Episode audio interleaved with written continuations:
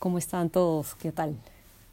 Miren, les voy a hablar ahora de algo que me pidieron hace un tiempo, la verdad, y que no lo hice porque comenzaron a salir otras cosas, pero...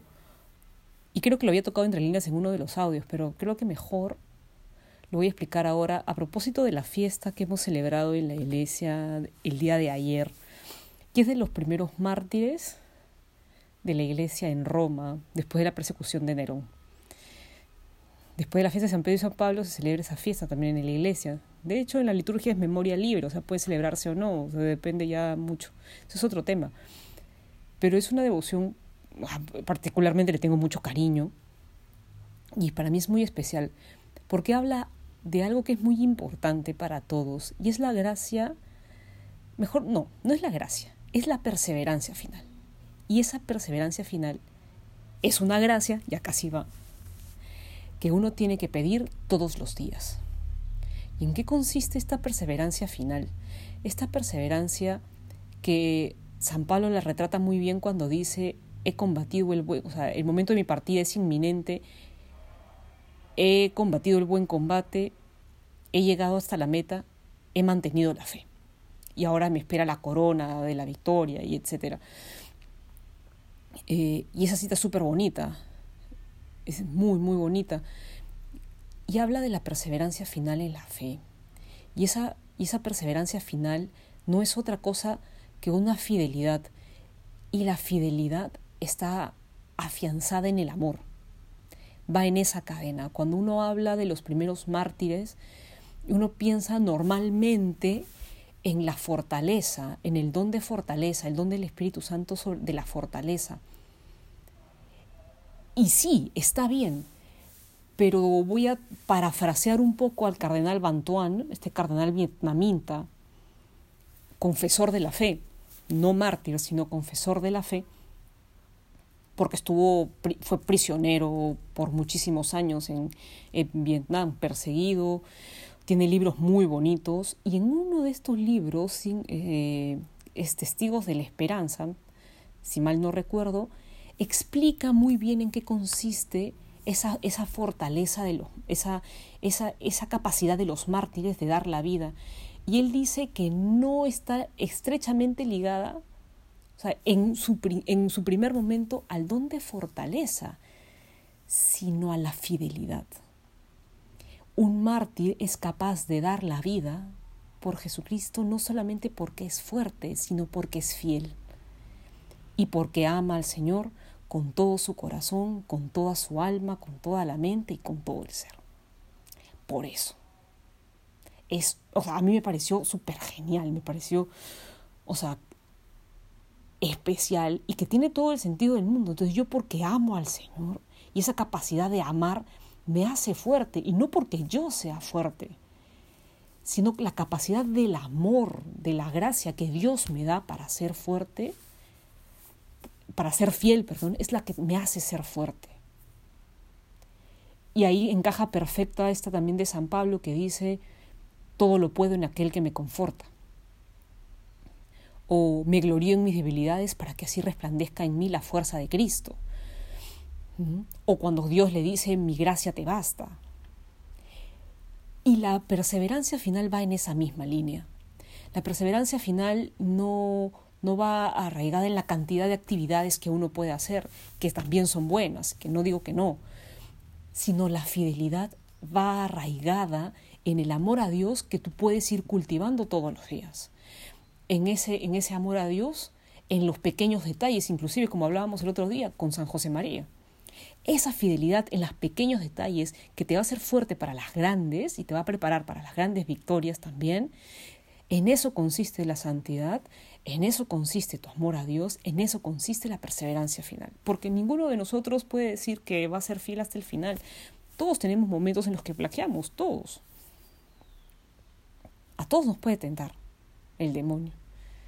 Entonces hay que pedirle al Señor ser siempre fieles para alcanzar la meta, para que, como San Pablo, podamos decir que vamos a recibir la corona merecida, la que nos ha preparado Cristo para estos días, para nuestros últimos días, para poder recibirla con el Señor. Y eso es lo que ese es el ejemplo que nos dan nuestros mártires de los primeros siglos, que se aferraron tanto a Dios, que amaban tanto al Señor, que eran capaces de dar la vida.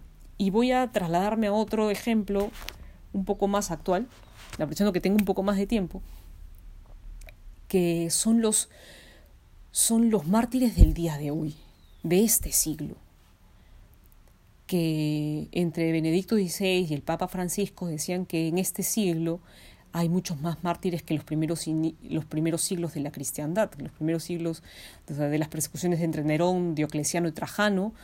O sea, las, estas, este siglo tiene muchos más mártires cristianos, solo que no los conocemos. Y yo, lo, yo les voy a invitar a que lean o busquen en internet los testimonios de la hermana Guadalupe, de las servidoras del Señor, de esta familia del Verbo encarnado. Ella tiene un libro muy bonito que se llama Volverán las Palomas. Yo lo he leído, la verdad es que me cambió la vida, pero eso en, en otro momento se los voy a explicar. Pero ella habla también de esta fidelidad de los mártires, de los mártires cristianos, laicos como tú y como yo, así de radicales, y de fuertes y de recios, mártires, porque mientras habían miembros del Estado Islámico que o, de la Armada que les apuntaban con una pistola en la cabeza y les decían, reniega de tu fe y, te y salvarás la vida, ellos decían, ¿no entiendes? Yo soy cristiano, no voy a hacerlo y los torturaban hasta que, hasta que cambiaran de religión y la gente no cambiaba. Se mantenía fiel en ser cristiano. De hecho, uno de los testimonios más, más impactantes es el de un anciano, es un anciano, una persona ya mayor, que, que él es el que dice tal cual, ¿no? O sea, tú, o sea los, igual lo están apuntando y le están diciendo, oye, ya, deja de decir que eres cristiano, eh, reniega de tu fe y muere. Perdón, y vive. Reniega de tu fe y vive, si no vas a morir. Y este señor les dice, tú no entiendes, ¿no? Me has preguntado esto tantas veces. Yo soy cristiano y no voy a dejar de ser cristiano. Y lo meten a una celda, dice el, libro que lo cuenta, ¿no? Él dice que meten a una celda donde estaban, o sea, tenían que turnarse para dormir porque no cabían todos. Y, y cuando a él le tocaba dormir, o sea, y como él, o sea, aparte sufría de asma, estaban todos sofocados, hacía demasiado calor, no podían estar juntos. Dice que cuando él rezaba al Señor, entraban bocanadas de aire. Y cuando a él le tocaba dormir, los de las otras religiones, que estaban ahí todos mezclados en la cárcel, los que tenían otras confesiones religiosas, lo despertaban y le decían, hombre, invoca a tu Dios para poder refrescarnos. Y este señor le decía, hermana, a la hermana Guadalupe, no me va a creer, pero yo le pedí al Señor aire y nos entraba aire. Este libro tiene testimonios así preciosos, preciosos.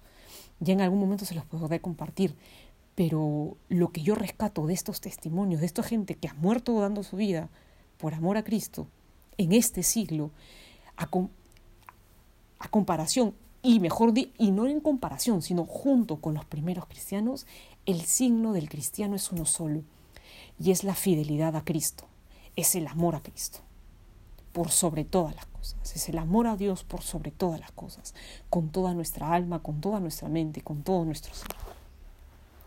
Por eso hay que pedirle al Señor siempre la gracia de la perseverancia final, porque probablemente nosotros nos tenemos llamados a dar la vida de esa manera, pero la daremos todos los días, manteniéndonos siempre cerca de Él, ayudándole a más personas a que lo conozcan, dando testimonio con nuestra vida que Cristo está caminando en medio de nosotros.